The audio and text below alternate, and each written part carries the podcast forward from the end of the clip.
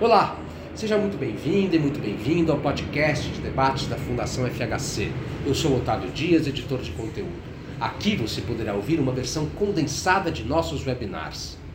O populismo não é a única forma como as democracias morrem, mas está se tornando a principal causa, especialmente na América Latina. Este não é um fenômeno novo na região, mas está se tornando prevalente disse o cientista político norte-americano Steven Levitsky, autor do best-seller Como as Democracias Morrem, lançado em janeiro de 2018. Neste webinar, realizado pela Fundação FHC e pela RAPS, Rede de Ação Política pela Sustentabilidade. Levitsky chamou atenção para o fato de que em praticamente todas as eleições latino-americanas ocorridas nos últimos quatro anos, pelo menos um dos finalistas, quando não os dois, foram candidatos que se apresentaram como antissistema e ou populistas. Nem todos os governantes latino-americanos eleitos recentemente são populistas, assim como nem todos atacarão a democracia, mas o padrão é claro. Outsiders estão derrotando insiders em toda a região e a maioria deles está vencendo com um discurso de ataque ao establishment. A história nos mostra que teremos mais crises institucionais no futuro, alertou. Nesta conversa, Levitsky fez um balanço do estado da democracia no mundo e comentou o atual cenário político no Brasil. Ouça! Você pode acessar o conteúdo de todos os webinars da Fundação FHC em nosso site www.fundacalfhc.org.br ou nas redes sociais Facebook, Instagram, YouTube, Twitter e LinkedIn. Eu fico por aqui. Até a próxima!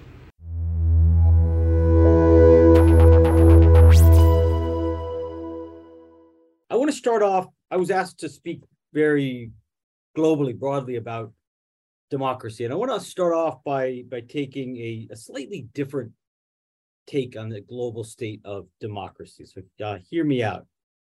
I think global democracy has been surprisingly resilient in the 21st century. There is now a really broad consensus today that global democracy is in retreat. The uh, well-known NGO Freedom House tells us that we've entered a period of global democratic recession uh, and authoritarian resurgence. According to Freedom House, the world has experienced 16 consecutive years of democratic decline. Another leading uh, democracy index, uh, Varieties of Democracy, says we're in a period of global autocratization. That's a difficult word in English. I don't know about Portuguese. And VDEM just published a report entitled Democracy at Dusk. So very dark. But take a look at the actual numbers. Where do things stand? Where does the world stand after 16 consecutive years of democratic decline? According to VDEM's index, there were 93 democracies in the world 16 years ago. Today, there are 89 democracies in the world. That's a decline of four democracies. Freedom House shows a decline of seven democracies. That is significant. But there are still more democracies in the world today than there were during the 1990s. According to VDEM, there were 40 democracies in the world in 1980. There were 60 democracies in the world in 1990 after the fall of the Berlin Wall. There were 87 democracies in the world in 2000. Today, there are 89. So we are still living in the most democratic period in history. Yes, democracy is broken down in Venezuela, in Thailand, in Nicaragua, in Turkey, in Hungary. There's been real backsliding in India, in Poland, in Serbia, in the Philippines, in El Salvador. But less attention is paid to the fact that Armenia, Ukraine, Georgia, Moldova, Sri Lanka, Nepal, Malawi, Sierra Leone, Liberia, Senegal, and the Gambia are more democratic today than they were a decade ago. In Latin America, Venezuela, Nicaragua, El Salvador, and to some extent Brazil are less democratic than they were a decade ago. But Ecuador, Bolivia, Honduras, Colombia, and the Dominican Republic are more democratic than they were a decade ago. And the level of democracy in Argentina, in Uruguay, in Chile, in Mexico, in Costa Rica, Panama, Peru, Paraguay, and Guatemala has remained relatively stable over the last decade. So, despite some backsliding, levels of global democracy have remained relatively stable, pretty much a flat line during the 21st century. Again, there were 87 democracies in the world. In 2000, there are 89 today. To me, that suggests a remarkable degree of democratic resilience. Why do I say that? Why resilience? Remember, the 1990s and the early 2000s were a unique period in world history. They were one with unusually favorable conditions for democracy. But the collapse of the Soviet Union, the United States and Western Europe became the world's dominant military, economic, and ideological power. And they used that power to actively promote democracy in many parts of the world. For about 15 years in the 1990s and early 2000s, democracy was the only game in town. Outside of China and the Middle East, there were really no legitimate alternatives to democracy. So the 1990s were a really hard time to be an autocrat. With the collapse of the Soviet Union, left wing dictatorships lost their external patron. And because there was no more need to fight communism, anti communist dictators lost their patrons in the West. So for a while, there were no counter hegemonic powers to which dictators could turn for support. Russia was in a state of collapse, and China was just beginning to take off. So governments in the 1990s and early 2000s had to be on good terms with the West. And at the time, again, Western governments were pretty actively promoting democracy. It was during this period of Western liberal hegemony that democratization reached unprecedented levels. The number of democracies in the world more than doubled between 1985 and 2005.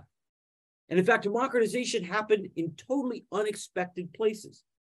Social scientists over the last half century have identified several factors that make democracy more likely, more likely to be born, more likely to survive. Industrialization, economic growth, a big middle class, a robust civil society, a dispersion of resources in society, low levels of inequality, a functioning state. But in the 1990s, democracy emerged in countries that had none, none of those conditions.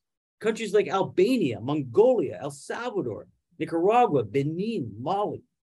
That's not because our theories were wrong. It's because the international environment was so favorable to democracy that it overwhelmed the effects of things like wealth, class structure, civil society, and economic performance.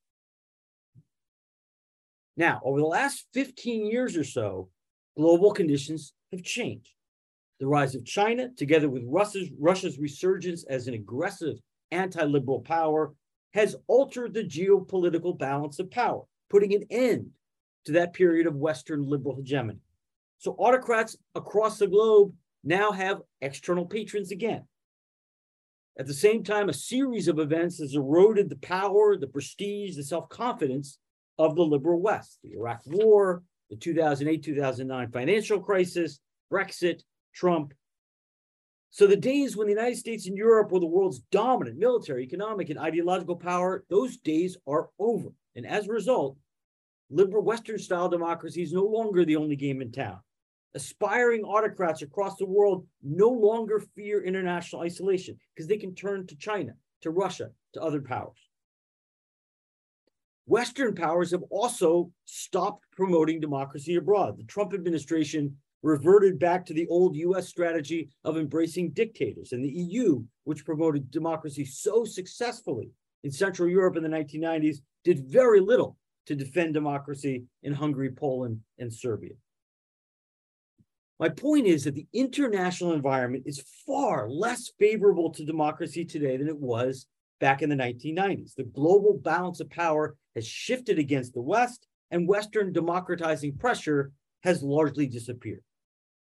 Those changes have pretty dramatically expanded autocrats' room for maneuver. It is simply a lot easier to be a dictator today than it was 30, 35 years ago.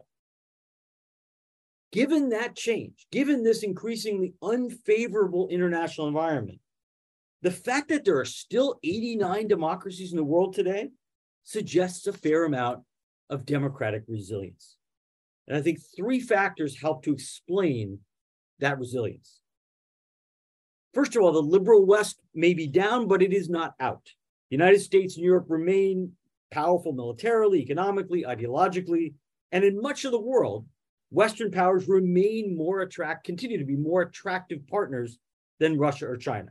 So Western influence has weakened a lot, but it hasn't disappeared entirely. Secondly, and importantly, we have yet to see the emergence of a broadly legitimate alternative to democracy. Unlike the 1920s and 30s, when fascism and communism emerged as a legitimate alternative, popular alternatives to liberal democracy, today's alternatives still have relatively little appeal. There is no Russian model that activists in Europe or Latin America are trying to emulate. Chavez's effort to create a Bolivarian model have failed. Nobody in Latin America wants to be like Venezuela anymore. Many aspiring autocrats would love to replicate the Chinese model, but that's really hard to do. China's regime was born out of a violent social revolution. And nobody, nobody in Latin America is taking to the streets to demand single party rule.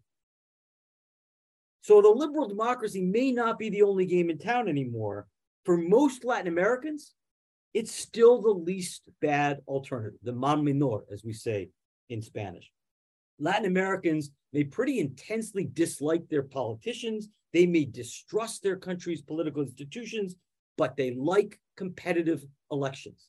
They like being able to vote out governments that they don't like. No other regime type on earth gives people that option. That's why democratic backsliders like Peru in the 1990s or Bolivia, Ecuador, Honduras in the early 2000s eventually slid back into democracy. That brings me to my third point. Many of the world's new autocracies are just as fragile as new democracies. Autocratic governments in the world face the same problem or same set of problems as new democracies. They face corruption, rising crime, poor public services, widespread unemployment. And when they fail to deliver, they often face widespread public discontent. So new and aspiring autocrats have fallen from power in the last few years in Armenia, in Georgia, in Ukraine, in Gambia, in Malawi, in Malaysia, in Sri Lanka. In Latin America, they fell in Bolivia, in Ecuador, in Honduras. So competitive elections continue to persist and remain pretty robust in Latin America. That's the end of the optimistic part of the uh, talk. Doesn't mean that the persistence of competitive elections, which is really important, doesn't mean that all is well. All is not well. Autocrats often come to power through elections. And this is something we're seeing with a growing frequency in Latin America. We saw it with Fujimori, with Chavez, with Correa, with Bukele, maybe Bolsonaro. Now, most of these guys that I just mentioned are populists. They are political outsiders who mobilize subaltern groups from above against the entire political establishment. Populism is a fundamentally anti-elite phenomenon. Populists attack traditional parties, attack traditional politicians as corrupt, as oligarchic, as unrepresentative, and they promise to sweep them away in the name of a more authentic democracy. Populist presidents almost always pose a threat to democracy for a couple of reasons.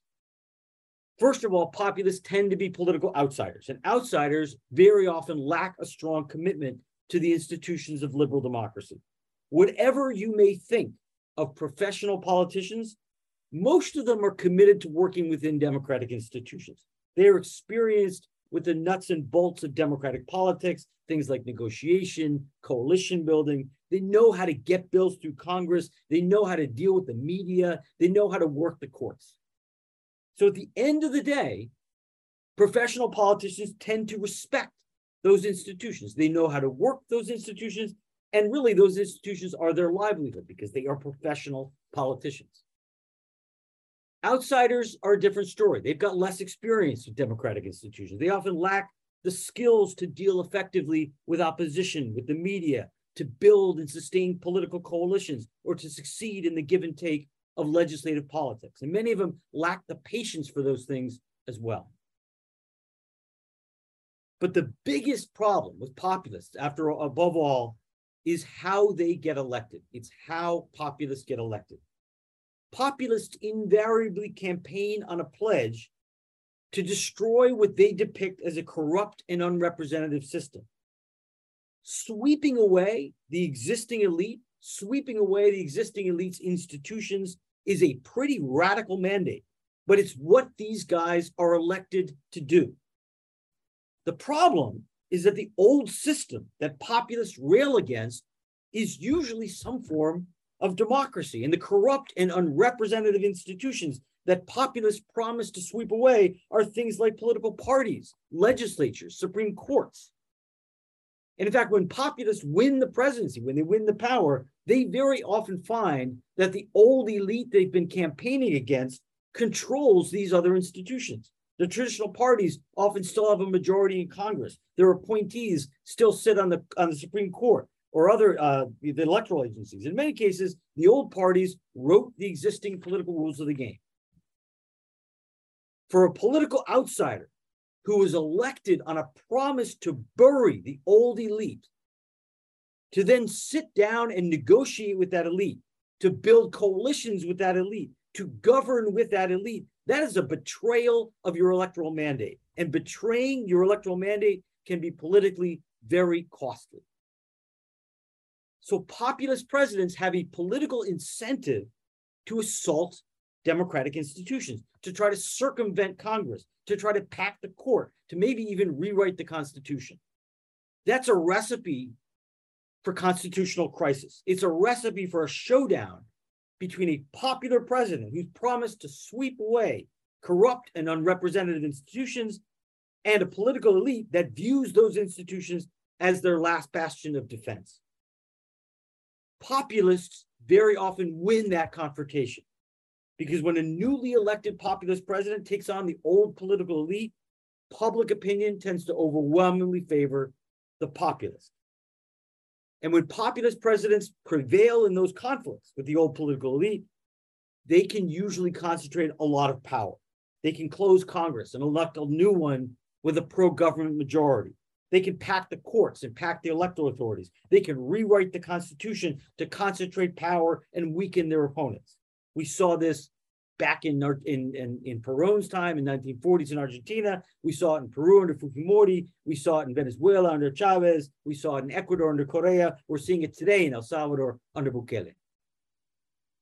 Populism is not the only way that democracies die, but it is becoming the leading cause of death, especially in the Americas.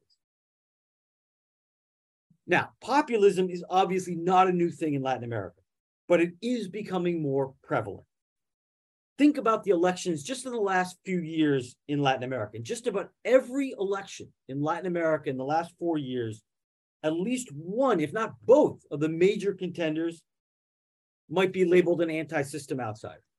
Start with Brazil with Bolsonaro in 2018, El Salvador with Bukele, Mexico with AMLO, Chile with both Boric and Kast, Peru with Castillo, Costa Rica with Rodrigo Chaves, Rodrigo Chaves, Colombia recently with Petro Hernandez in the second round. Argentina next year, we may see the rise of Milei. Now, not all these guys I just mentioned are full blown populists. Not all of them are going to assault democracy, but the pattern is pretty clear. Outsiders are beating insiders today in Latin America, and most of those outsiders are winning with an anti establishment discourse. If history is any guide, we are likely to see more democratic crises as a result of that. So the question is why are so many populist outsiders getting elected? There is a supply side and a demand side answer to that question. The vast majority of, of observers focus on the demand side. They ask why Latin American voters are increasingly turning to anti system candidates. It's an important question. Public discontent in Latin America has a bunch of causes. One of them is social inequality.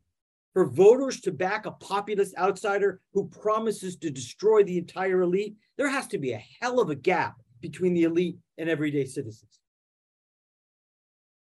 But the most important driver of public discontent in Latin America, I want to suggest anyway, is state weakness. If you want to understand why Latin American voters get so angry at politicians, angry enough to throw them out in favor of a clown or a priest or a general or a total unknown, you have to look at state capacity. And by state capacity, I mean the state's ability or inability to carry out basic tasks, collect taxes, build roads and schools, implement social programs, provide public security. when states are weak, it is almost impossible for governments to govern well, no matter how honest they are, no matter how well intentioned they are, no matter how well trained they are.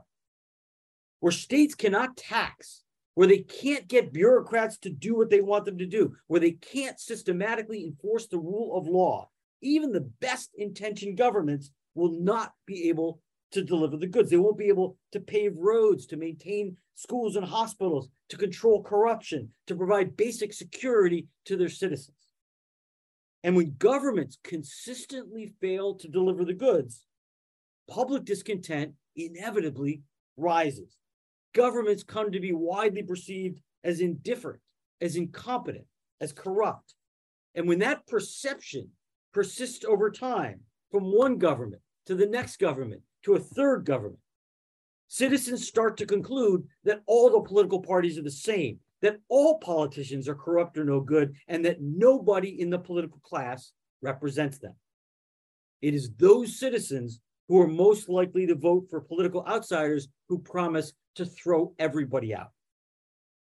Now, if you add to that the end of the commodities boom, add to that the pandemic, add to that the rise in violent crime, you can understand why so many Latin Americans are voting against the status quo.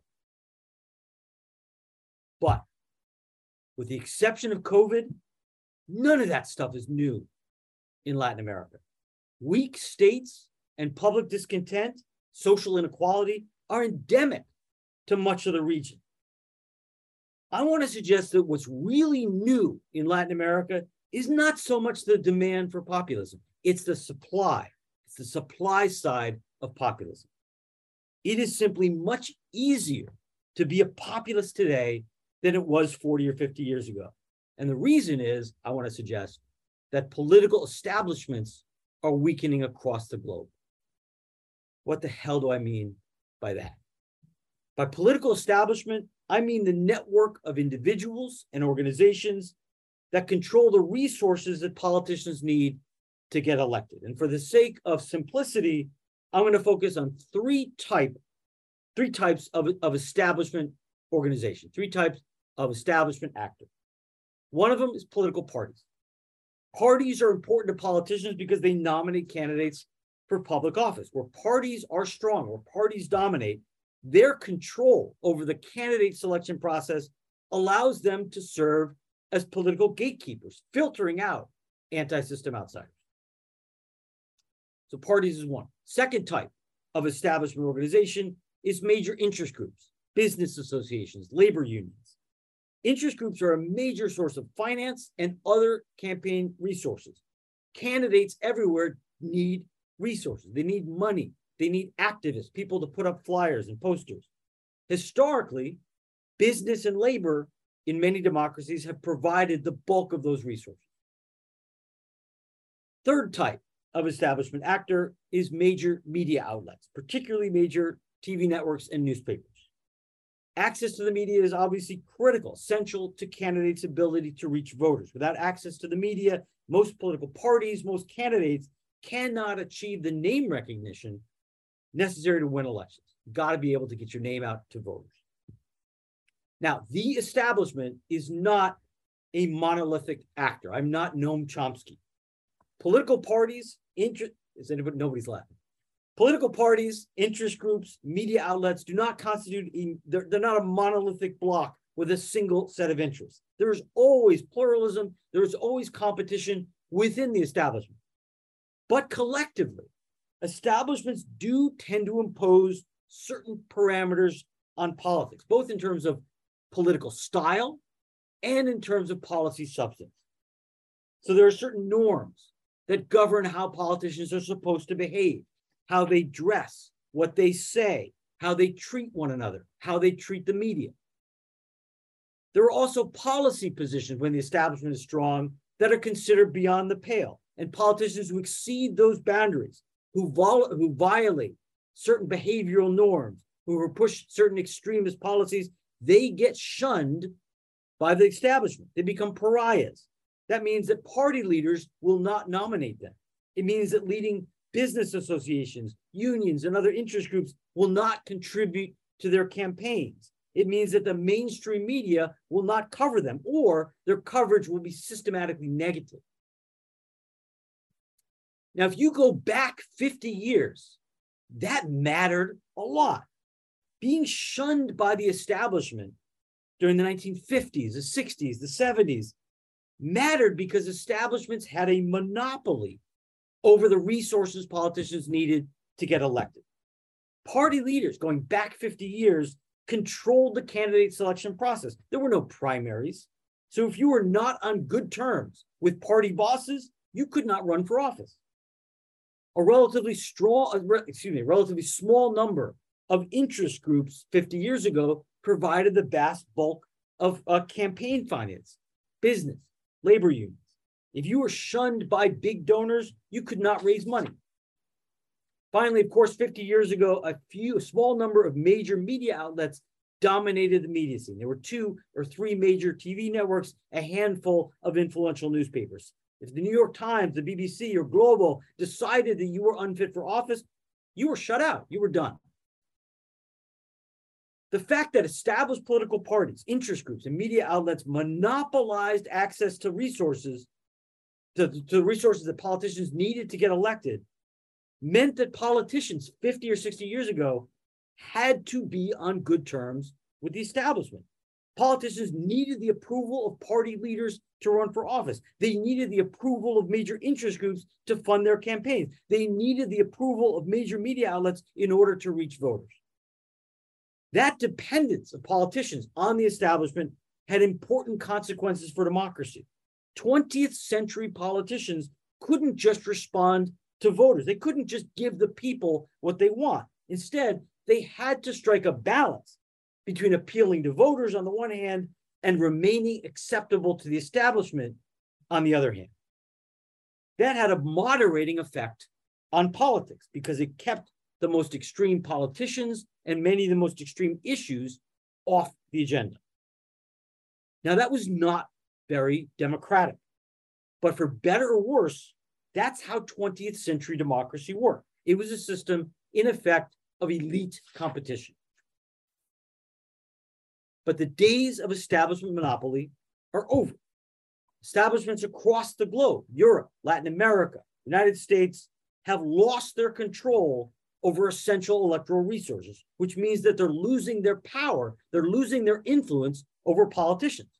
So in the United, in my country, in the United States, in the UK, established political parties no longer monopolize candidate selection.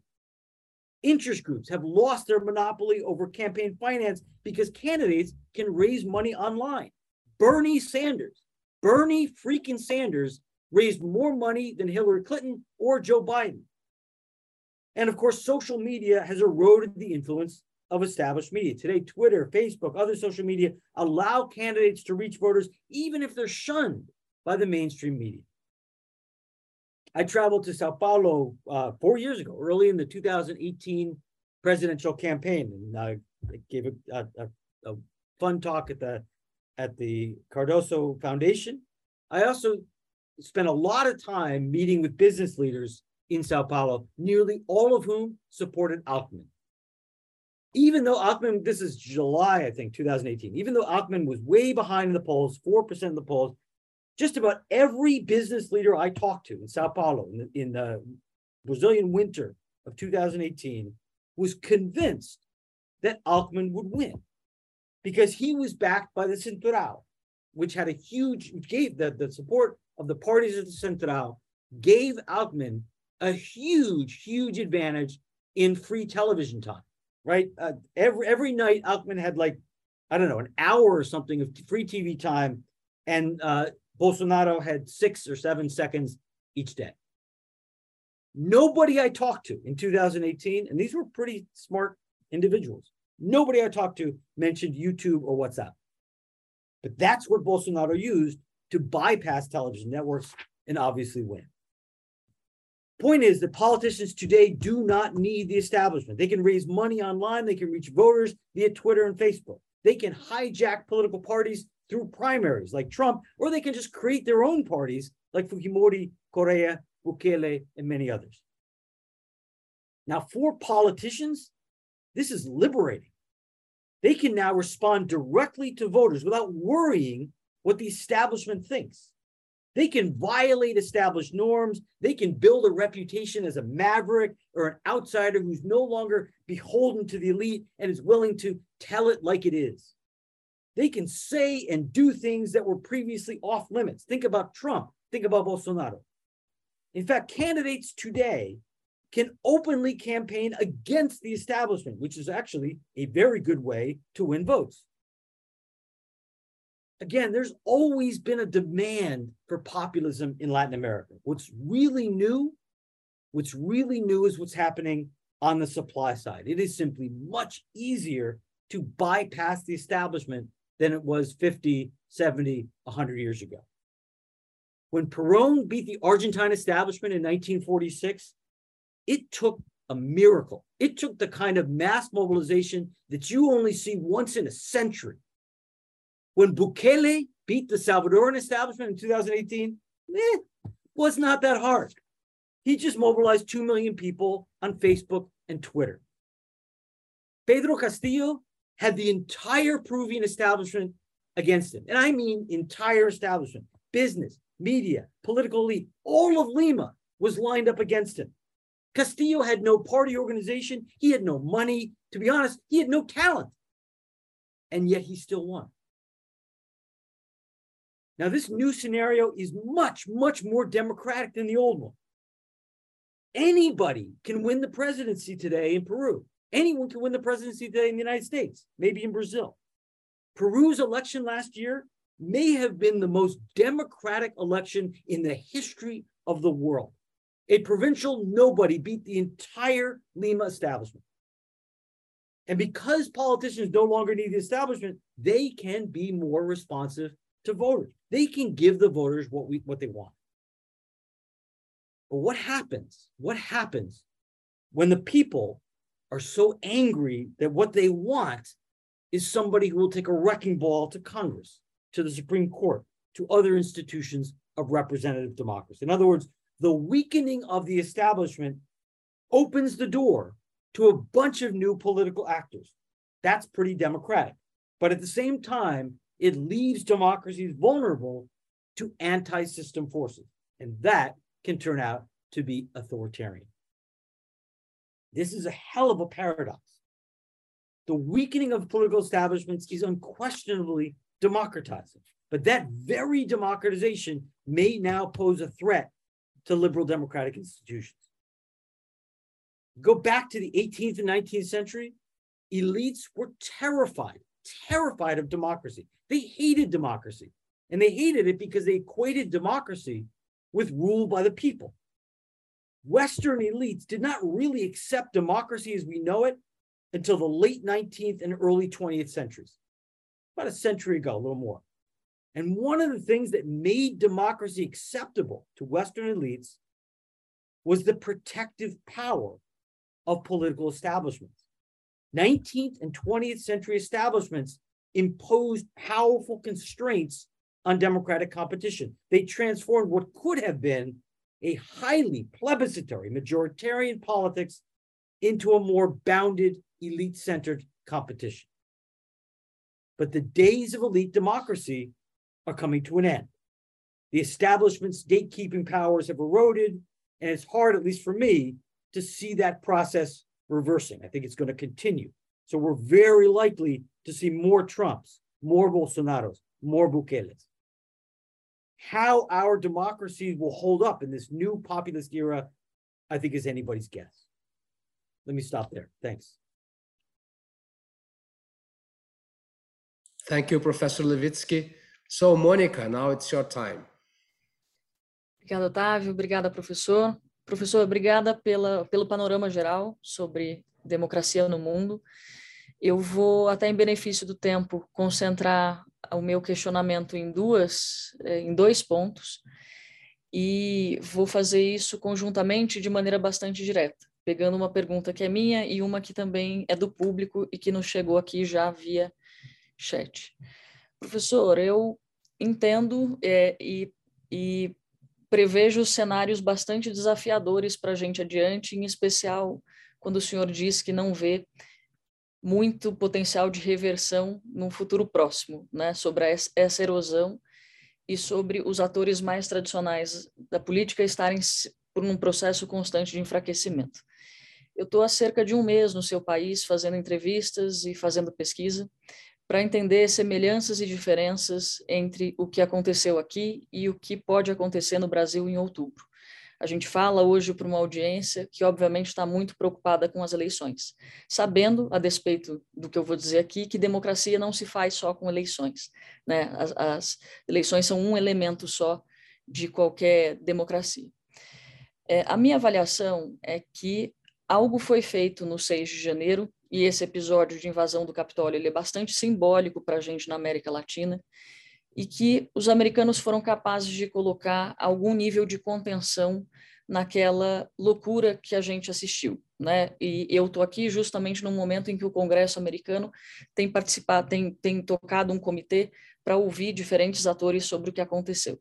Então nós tivemos ali, me parece, uma Suprema Corte resistindo, os militares, as Forças Armadas, me desculpem, não embarcando no, nas, nas contestações do presidente. Nós tivemos um vice-presidente dizendo que não tinha como reverter os resultados eleitorais, nós tivemos é, pessoas nos estados dizendo que não tinham como conseguir votos para o presidente. Me parece que havia um conjunto de é, variáveis no lugar correto e que foram capazes de colocar fim aquele, aquele momento, pelo menos aquele episódio de violência. É, não é necessariamente o mesmo cenário que a gente enfrenta no Brasil. E eu não vou me estender aqui em benefício do tempo.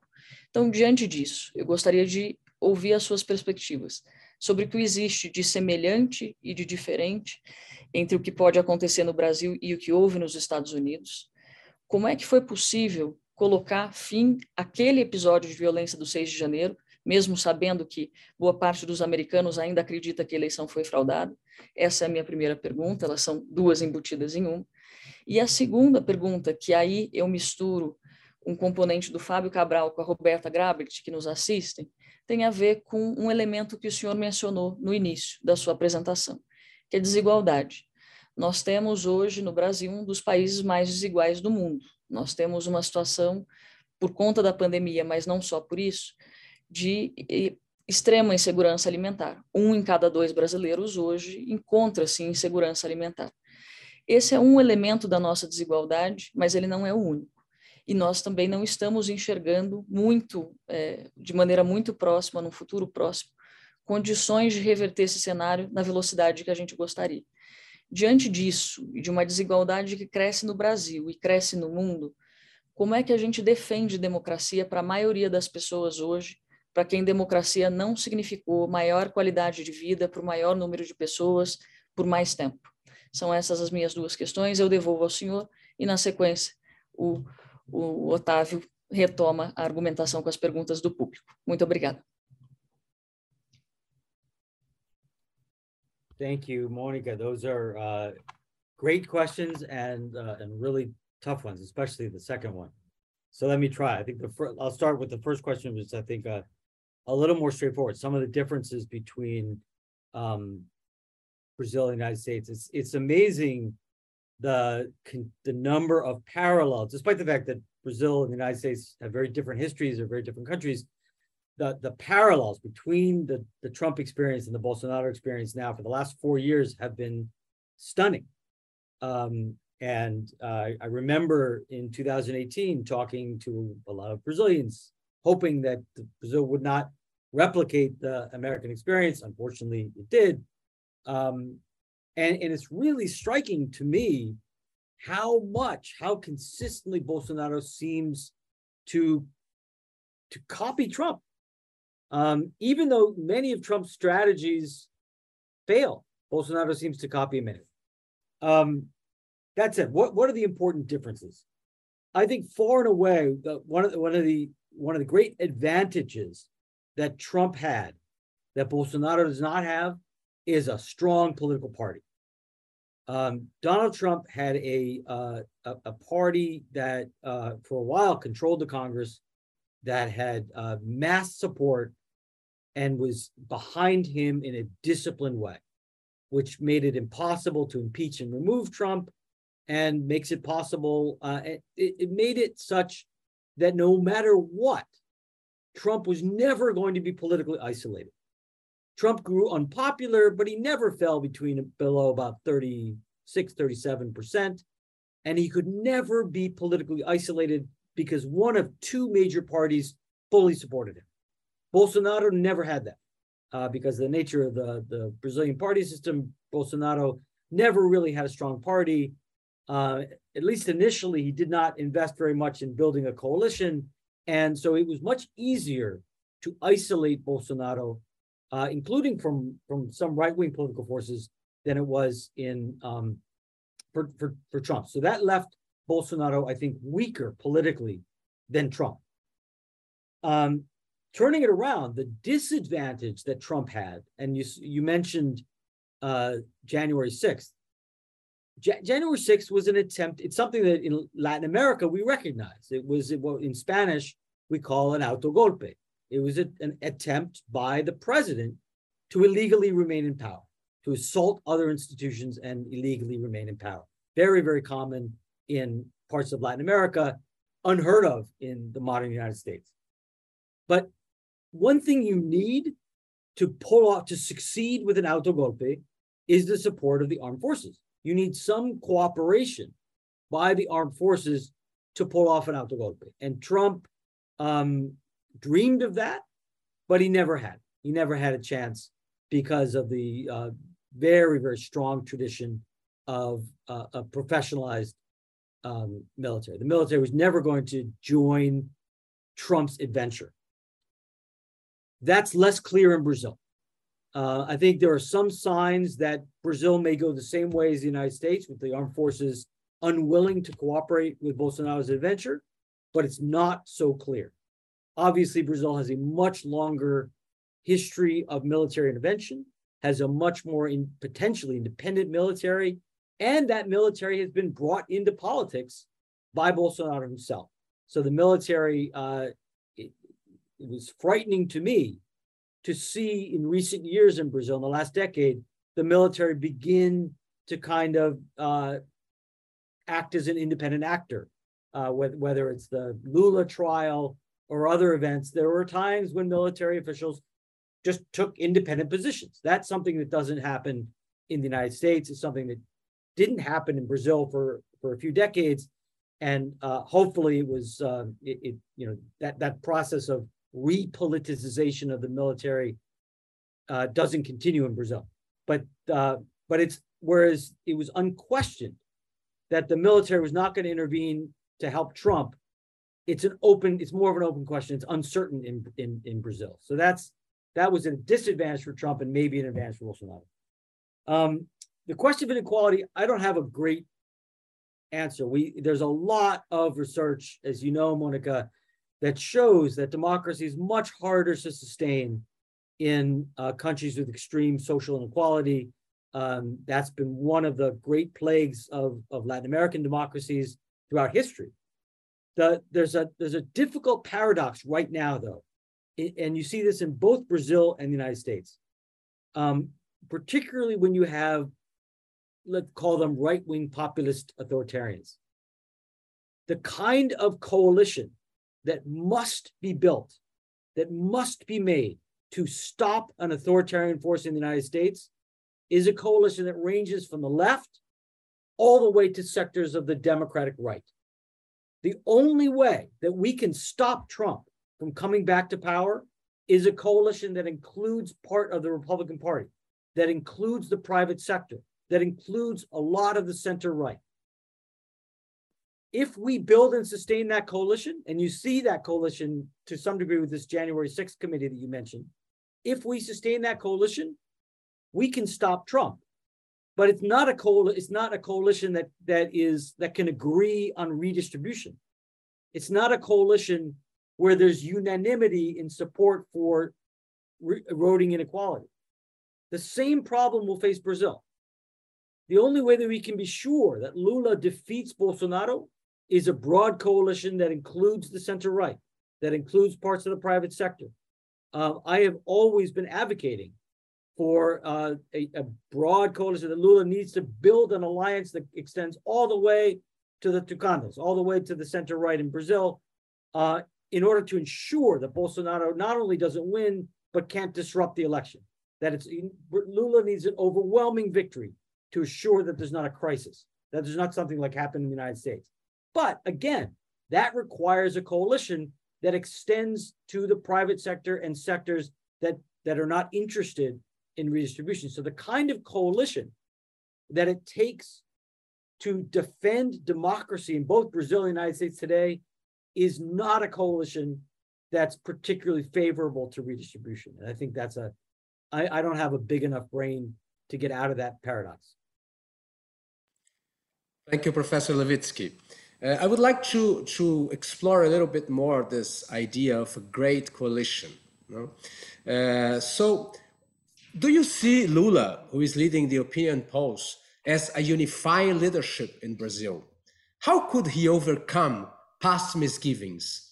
And could we uh, look at the history to, to, to talk about some cases of large and unlikely coalitions that were formed in the face of threats to democracy and were su successful in the past and, and more recently?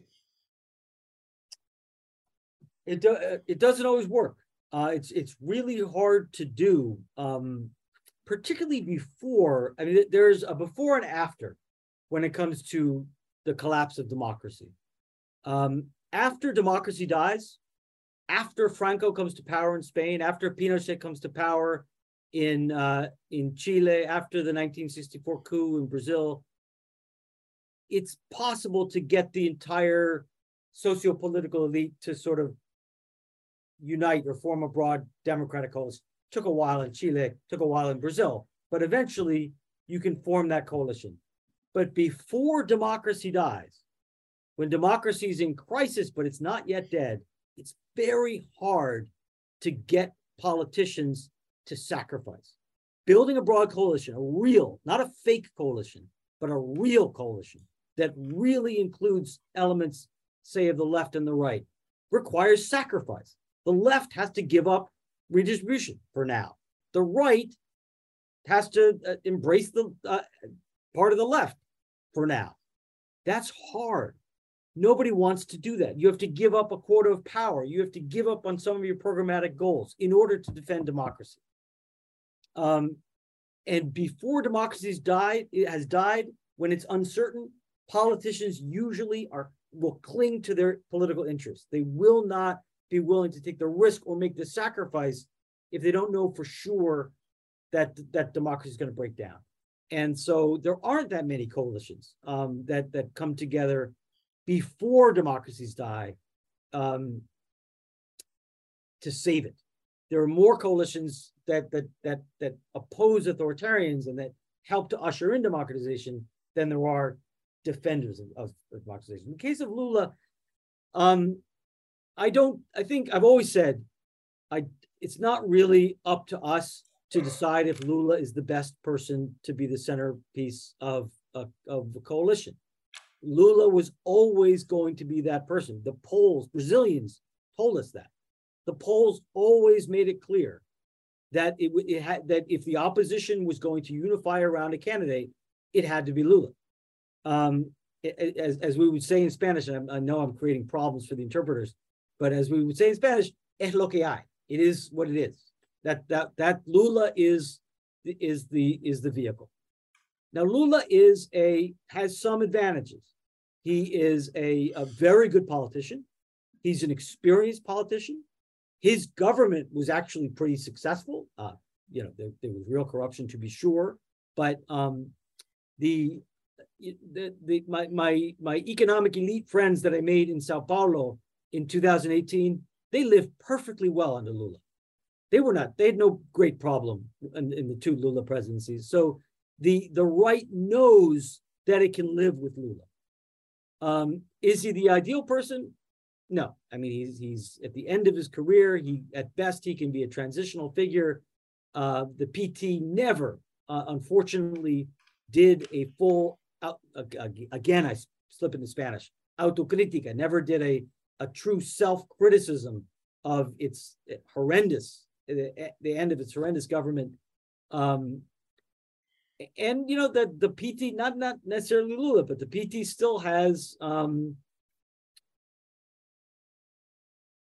left-leaning instincts that will make this coalition more difficult.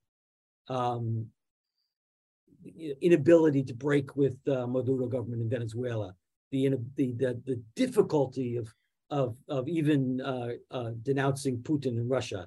This um, so the, the, there there are there are weaknesses in Lula as well, but it's really not a matter of he's the best person. It's not for us to decide. Brazilian voters decided that a long time ago. Great. Uh, I will make another question, bringing some some ideas from the public, and then I will pass the word to Monica. So one of the things that you talked today that really uh, I really was new for me is that is the idea that we have a paradox. In a sense, uh, the last uh, elections we have seen were very democratic in Peru and in other places, and in the other hand, the, the, the, the, the winners were uh, anti-systemic, and they will probably uh, erode democracy, or maybe they will erode democracy. So, uh, how can we uh, how can we go on and, and, and, and reinvent democracy? And then I will, there are two questions of the public that is more or less in this direction. It is not precisely at the moment when democracy seems to be more fragile that through a collective conscience we, we will have an improvement in the democratic process. And another one here. In order to strengthen the, the democratic regime, is it necessary to make structural political changes? What do you suggest? so I always say if I if I had the uh, the answers to these these are very good questions, but they're very hard questions. And if if I had the answer to these questions, I would have a much better paying job than I have right now. Um, these are really tough. Um, political scientists are um, are pretty conservative, especially scholars of democracy like me. We tend to be very conservative in the sense that we are very attached to what are really 19th century institutions. Liberal democracy, as we know it, is a uh, is a 19th century institution. The political parties, most political scientists like me, we love political parties. We say you know, I, we, we look at a country like Peru where parties have collapsed and we think it's a disaster. You should have strong political parties like in uh, like in Uruguay or like Chile had until recently. But I think we have to confront the fact that those 19th century institutions are not working as well and are likely going to have to adapt. Whether that means that societies and politicians adapt informally or whether it means actual formal institutional change. I don't know. I don't know exactly what the reforms will look like. I think it'll be a mix of both. To, to just to, to and, and again, I'm much better at looking back at at the world in the past and explaining it than, than I am at looking forward and predicting anything. Whenever I predict anything, I'm wrong. Um, so don't take me very seriously. But I think two two two directions we may be going. I think I think Peru and Israel are the are the future of party politics. I think we, uh, as much as political scientists would love to go back to you know Germany in the 1970s with solid mass institutionalized bureaucratic parties, that's that's not going to happen.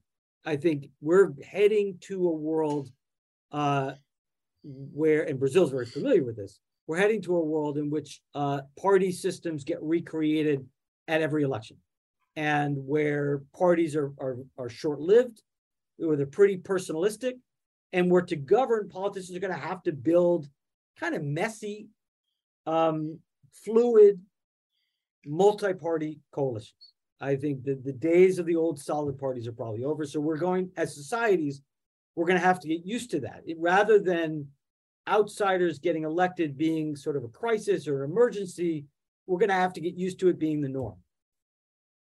The other thing I think very clearly, Monica mentioned very correctly, that elections are only part of democracy. I think we're going to have to um, find other ways of giving voice to citizens. Uh, Brazil has experimented with at the local level with participatory democratic institutions with you know mixed results. I think one area where we may see more innovation, and here Uruguay is the leader, not Brazil, uh, is is direct democratic institutions, the use um, of uh, of referenda to decide certain issues.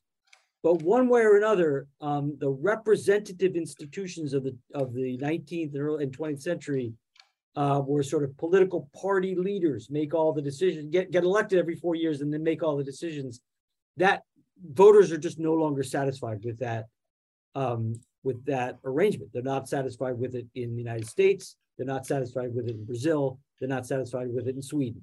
And it's going to have to to change. I'm just not smart enough to know much about the actual direction it's going to change.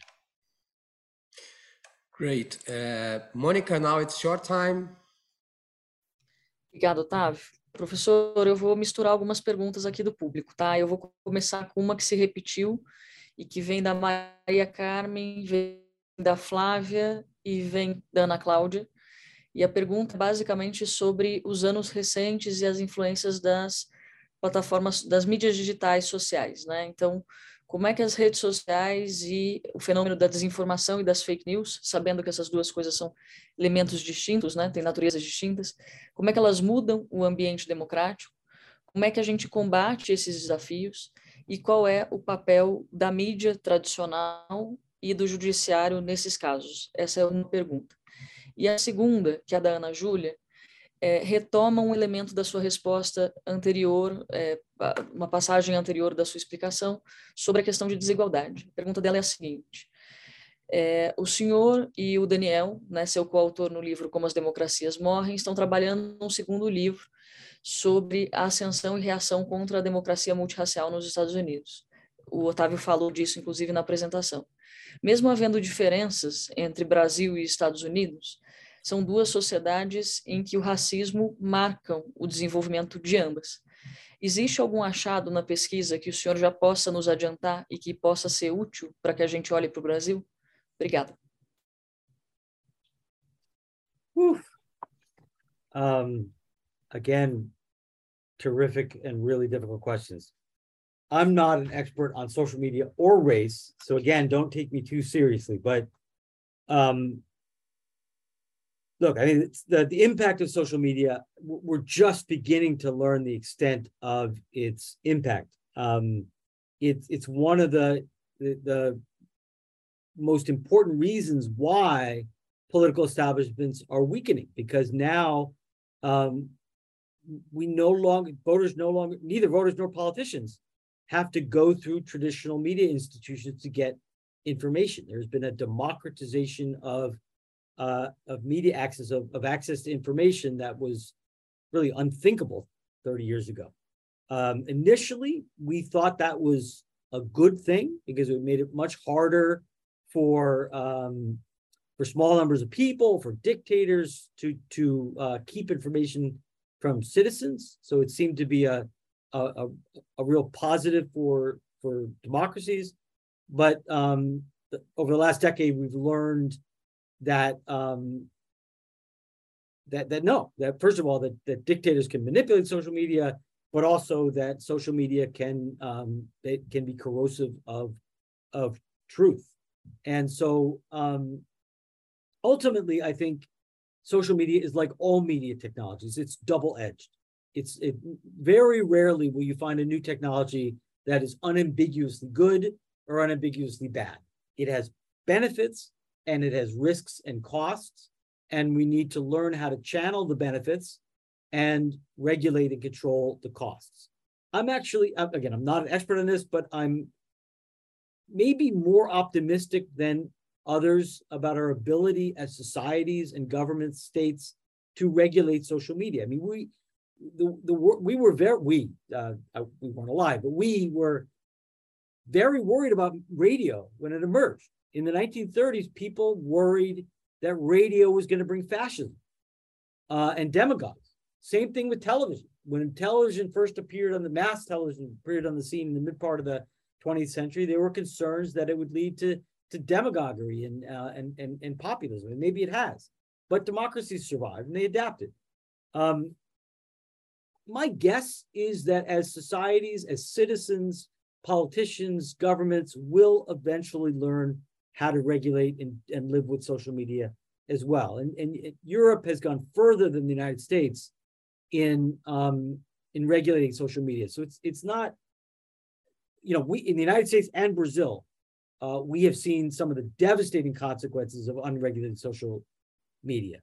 Um, I don't think that means it can't be be regulated successfully. The other thing about social media that I think is important to remember, remember is um, the, the, the kind of horrible social media does polarize. It, it, polarized in, in, in the United States, it polarized in Brazil, but social media is not what causes the, the polarization. Um, you, you don't need Twitter or YouTube or Facebook to become a deeply divided society, right? The United States didn't need Twitter to descend into civil war in the 1860s. Spain did not need Facebook to descend into civil war in the 1930s. The Chileans did not need YouTube to um, to to to come apart in the 1970s. So um, the real problem in the United States and in Brazil, I think, it, I don't want to deny that social media is a problem, but the real problems are lie in society, not in the technologies that are that that that society is using. The United States is deeply divided particularly over race and culture. And um, that division is going to threaten our democracy with or without Twitter and with or without Facebook. Um, that gets me to race. So we're writing a book on this in the United States. Um, it, it turns out that multiracial democracy, which is, in my view, something that's never yet existed in the world, um, multiracial democracy meaning a democracy in which basic democratic rights, the right to vote, basic civil liberties, are enjoyed equally by members of all ethnic groups. That we, the United States arrived at multiracial democracy on paper, formally, in 1965. We are still not there in practice, but we're getting closer. I would say Brazil is uh, same thing in Brazil. That um, it's always been a little more informal uh, in, in, Brazil, but the in, racial inequality is deeply, deeply pervasive. So Brazil also faces this challenge of multiracial democracy, and it's not. It, there's a parallel in the United States and Brazil, in that the, the the reaction, the authoritarian reaction that we see today, is primarily driven by the arrival of multiracial democracy. The white Christian population that that founded the United States and that dominated every hierarchy, economic, social, cultural, political, in the United States for 200 years now sees its numerical majority threatened and sees its status in society threatened. Uh, and that has radicalized the Republican Party's white Christian base. It is, it is the it is the arrival, the transition to multiracial democracy that led to uh, to this authoritarian reaction that we're seeing today. The, the, the end result is still unknown. We do not know for sure whether multiracial democracy will survive and, and, and, and succeed in the United States. I think there's a good chance. I'm, I'm pretty optimistic, in part because the youngest generation in the United States, which is the most diverse, is the most racially tolerant group we have in the United States. People younger than me are the ones who are most committed to the basic pillars of multiracial democracy. They're most tolerant of diversity and they're most committed to racial equality. Um, so I think I think we stand a chance to to succeed.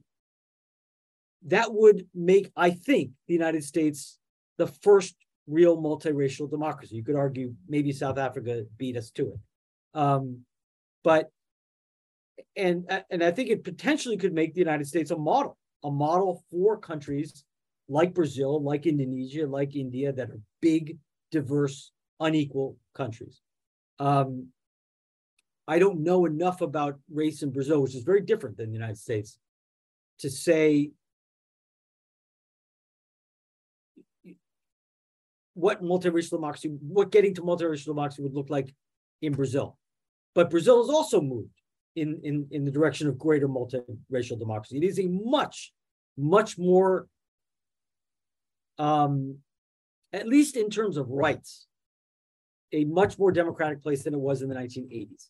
And in, and in part, not entirely, but in part, the rise of Bolsonarismo, like Trumpism in the United States, is a reaction to things like uh, affirmative action, things like giving unprecedented rights to uh, to domestic workers. Um, the the efforts by the PT government to to address at least to some degree racial inequality has created has generated a, a, a reaction in Brazil just like in the United States.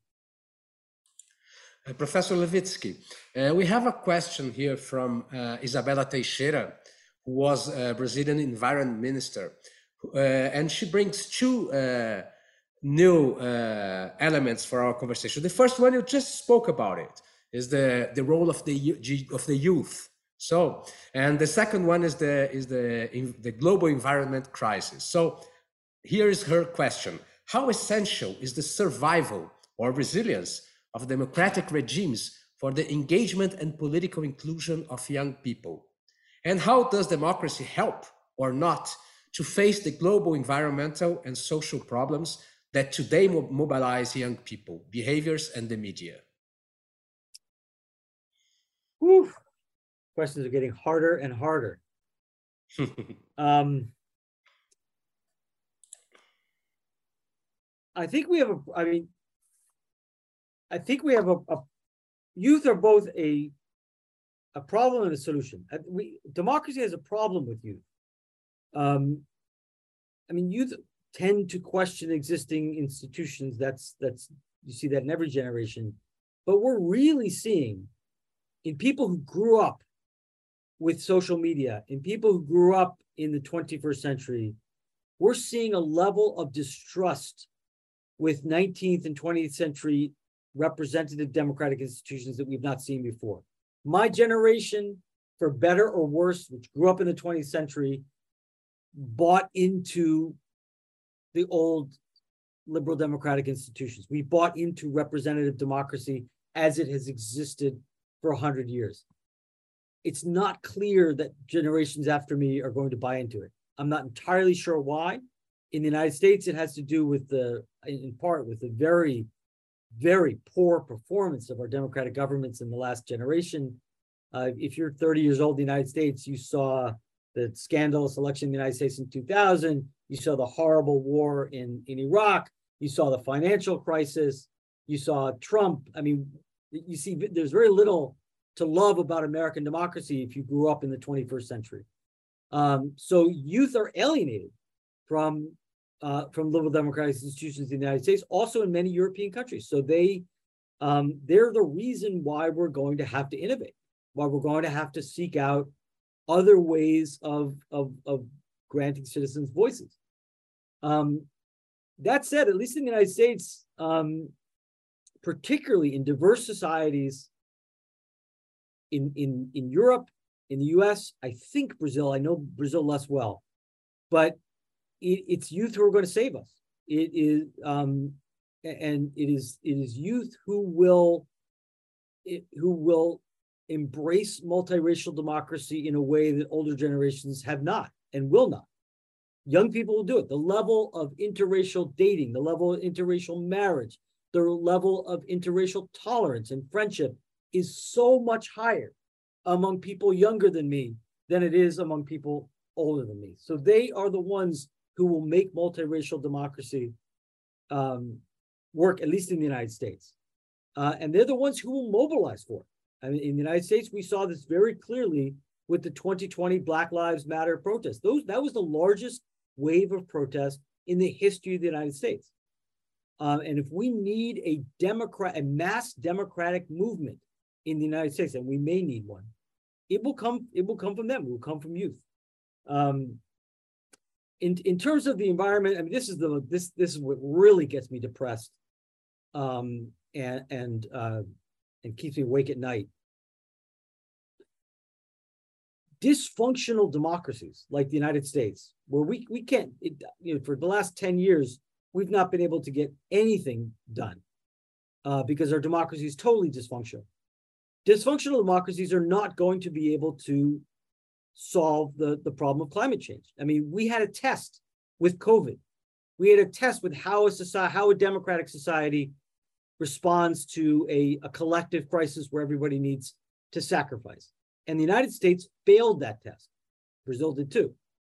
Um, but it, it, it's it, if we cannot deal with COVID, uh, and it costs us, you know, five hundred thousand excess lives that did not need to be lost. I don't know how we're going to deal with climate change. That leads to the uh, the thought that, you know, maybe the China model is actually preferable to deal with climate change. I don't know the answer to that question, um, but I am heartened by the fact that not every dem- democracy responded to the pandemic or to climate change as badly as the United States. The United States may be a dysfunctional outlier. And if you look at Taiwan, at South Korea, at New Zealand, at, at Germany, at Finland, there are democracies out there that have responded much better and that give me at least some hope that climate change can be combated under democracy. The problem with uh, with climate change and democracy is that poli- is, it's sort of like defending democracy and building broad coalitions in defense of democracy. Most of the time, politicians will think of their short-term political interests. They'll think about what will get them elected in the next election. They think two years ahead. And there's no way that you can solve the, the climate crisis when you're thinking about the next two years. You have to sacrifice now for a long-term future where you're not going to be in power. And that's a lot to ask of politicians, of democratic politicians in normal times. And that's what keeps me awake at night. Great. Well, we don't have a lot of time. Maybe we have eight minutes. Maybe professor can give us a little, some more minutes, but not too much. So I think we, we could have three more questions. I will give the, the Monica the word now, and then I, I will make another question. Then I have a final question from Sergio Fausto, who is not here, but sent me a question. So, Monica, please. Obrigada, Otávio. Professor, eu queria fazer uma, uma, um questionamento também do público e depois um pedido ao senhor. O questionamento é, sobretudo, sobre o papel dos partidos políticos, que o senhor ressalta é, bastante no livro, né? A importância deles não só para garantir legenda e organizar a disputa do poder, mas no caso brasileiro também é, para organizar o jogo legislativo é, isso não aparece normalmente para o cidadão comum, mas os partidos no Brasil têm um papel importante para coordenar a atividade legislativa, em especial no Congresso Nacional. O senhor falou sobre o descrédito das elites políticas tradicionais, falou da importância dos partidos. Nós temos hoje no Brasil 32 partidos constituídos, cerca de 28 deles com assento na Câmara dos Deputados e, portanto, com acesso a recursos públicos é, é, um cenário de bastante pulverização, é um cenário de fragmentação partidária em que a tomada de decisão também fica um pouco mais difícil. A pergunta da Roberta e de outras pessoas aqui no, no nosso chat é basicamente como é que o senhor vê a, o elemento partido político nessa nesse novo desenho de democracia para o futuro, né, diante dos desafios que a gente mencionou. Essa é a minha última pergunta. E o meu pedido, especificamente dirigindo uma organização que prepara pessoas tanto para o exercício de cargos eletivos quanto para disputar eleições, eu gostaria que o senhor deixasse um recado a elas. Muitas delas, desses candidatos e candidatas, vão disputar eleições daqui a pouco menos de 100 dias. Eu gostaria, por favor, que o senhor deixasse uma mensagem a cada um deles. Muito obrigada, obrigada mais uma vez pela gentileza de estar conosco. I'm sorry, the message is for political candidates who are going Isso. into... Exatamente, que estão nos assistindo. Muitas dessas pessoas okay. estão nos assistindo. Okay, so 32 parties in Brazil, and uh, Bolsonaro has belonged to half of them, right? Um, I think, I mean, you're, I don't have a great answer. The um, political scientists almost invariably those of us who study parties and democracy, believe that old fashioned parties um, are necessary for a number of reasons, but one of them is the one that you just mentioned, which is making the legislature work. It's uh, very, very difficult.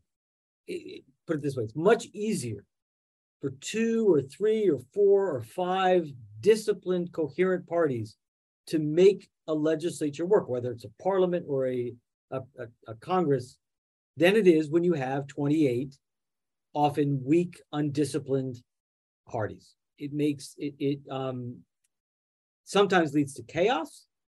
And as Brazilians know very well, it sometimes leads to corruption because in order to build a coalition with 32 fluid parties or 28 or 18 parties, you it, it it's you know persuasion is often not enough. You also have to pass some white envelopes. And so it's it's very hard to make democracy work, at least democracy as we know it, to make it work with um, very weak, fluid parties. The Peruvians and the Israelis, or Peru and Israel, are two sort of laboratories for making democracy work without parties, uh, and neither of them offer very optimistic results yet. Um, I think it's I, I think it's going to take innovation. It's going to take failure, experimentation, and innovation in, in that will take us in directions that I, my brain is not capable of imagining. But parties, the parties that make democracy work in the 21st century are going to look different than the ones that we imagine, the ones that we're used to. They're going to be short-lived. They're going to be fluid. Um, they're going to be more fragmented. Um, you know, Brazil is never going to look like uh, like Uruguay. Uruguay is going to end up looking like Brazil. Um, and a, a, a, message for for candidates. Um, I, I guess I would say I don't know if this is a very useful message, but these are urgent times. These are not normal times, and in, in both the United States and in Brazil, if we behave like these are normal times, we will lose our democracy. And um, what it means to to to participate in politics, to be a leader, to be a politician in a period of crisis when democracy is threatened, um, it means at least two things. It means uh, that one has to think about the future. One has to be willing to make sacrifices to do what it may not be best for oneself in the short term in order to, to preserve democracy. I think in the United States, uh, Liz Cheney, uh, a, a Republican politician who may see her political career end this year because she stood up for democracy, is a uh, is a good example. It's an example of the kind of political courage and political sacrifice that's necessary to defend democracy, not all the time, but when it is in crisis. The other thing that, that candidates, I think, must take into account is just how much faith has been lost in democratic institutions, just how much Brazilians and American citizens now distrust politicians, how much they distrust democratic institutions. The, the legitimacy of our political elites, of our politicians, of our democratic politicians is hanging by a thread. And so aspiring politicians, those who are entering politics, have a very heavy burden on their shoulders. They have a very great responsibility because if they continue to behave in ways that undermine the legitimacy, that erode trust, if they do what, what politicians used to do, accepting that white envelope, lying to voters, whatever it is, if they continue to do what has gotten democracy to the crisis that it's in, again, we will all lose our democracy. So they have to rise higher. They have to behave in ways that are better than those who they replace in office. And that's a big responsibility. It's a lot to ask. It's a lot to ask politicians to do more than normal politics. But when democracy is in crisis, politicians must do more. Great. Professor, just two more questions and we finish, okay? So I bring a, last question from the audience here. How do you see the role of democratic innovations, such citizen assemblies? So I don't know exactly if civic lottery or and deliberative polls in the future of democracy. Um,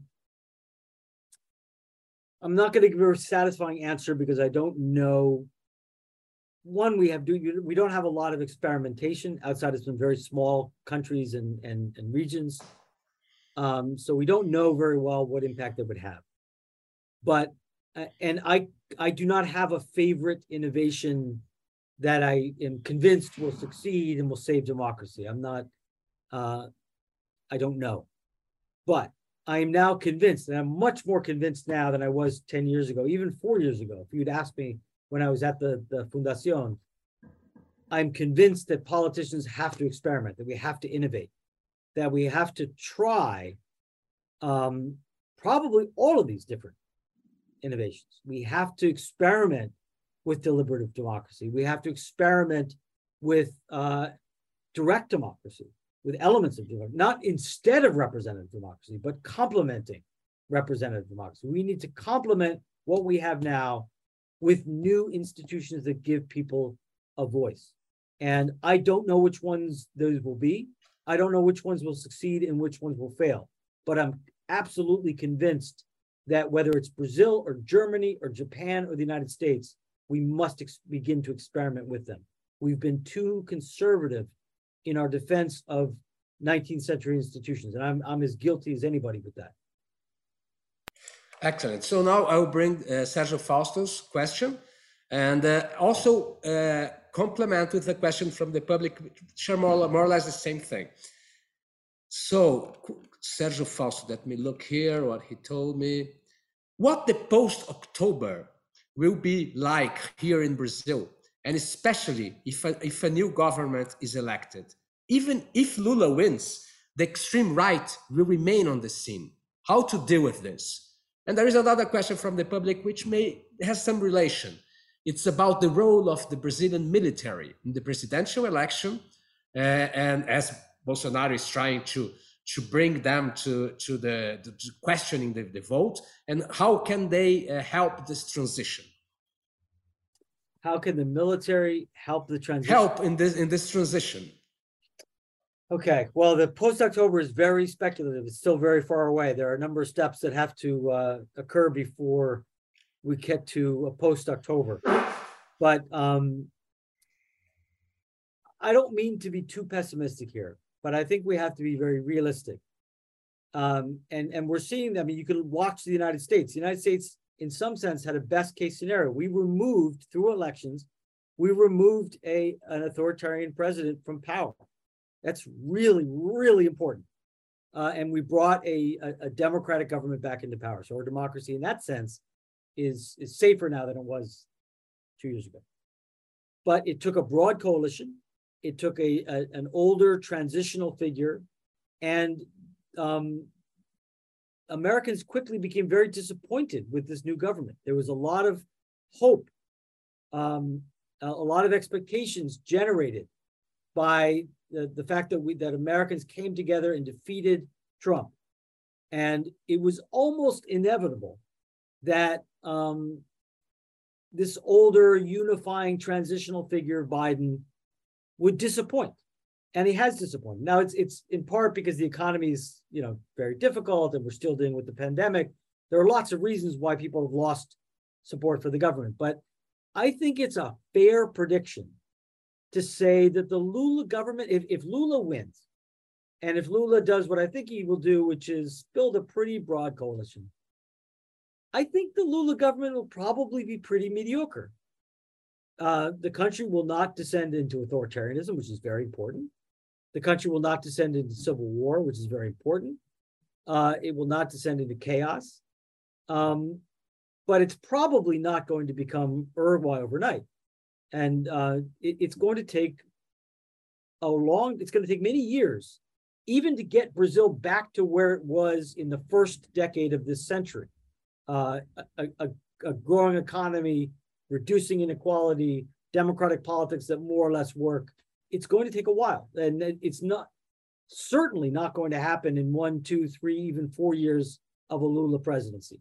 Lula's presidency, in the best case, will be stabilizing and mediocre and transitional. And it's, which is not to say it's not incredibly important. It is incredibly important. It is very, very important to remove an authoritarian figure from office. That's the first step. That I think Lula will succeed in doing and in, in, in sort of starting the transition to something better. But he's not going to get there in four years. And the danger is that Brazilians will become very disappointed very quickly, just as Americans are. Oh, the military. I think oh, yeah. uh, the, the, the best thing the military can do is nothing. If the, if the military does its job, and, and I must say, military, most military commanders that I've that I've heard have it suggests to me that that that this is what they expect to do. If if the Brazilian military does its job and respects the constitution and stays out of politics, if it refuses to cooperate with any of Bolsonaro's adventures, that is the best thing it can do. It can shut up and stay out of politics. Do nothing. Perfect. Uh, uh, Professor Levitsky, when is your new book uh, ready? um, in about a year. Okay, so in, in one year we will invite you again to come here. I will okay. very, very happily accept. And Monica as well will be with us. So thank you very much. Thank you very much for for your time. Thank you for everybody who who came here to, to tonight. And please, Monica, you can uh, make the last speech. Obrigada, Otávio. Eu queria agradecer à Fundação pela parceria mais uma vez, agradecer ao professor pelas explicações, pela, pela reflexão e agradecer a todo mundo que nos acompanhou até aqui. Recomendo que as pessoas que nos acompanharam curtam as redes sociais da RAPS, Rede de Ação Política pela Sustentabilidade, para acompanhar por lá os debates também, assim como as redes sociais da Fundação Fernando Henrique Cardoso. Muito obrigada, um abraço a todos, abraço professor, prazer em falar com o senhor pessoal barra virtualmente e tenhamos todos uma boa noite.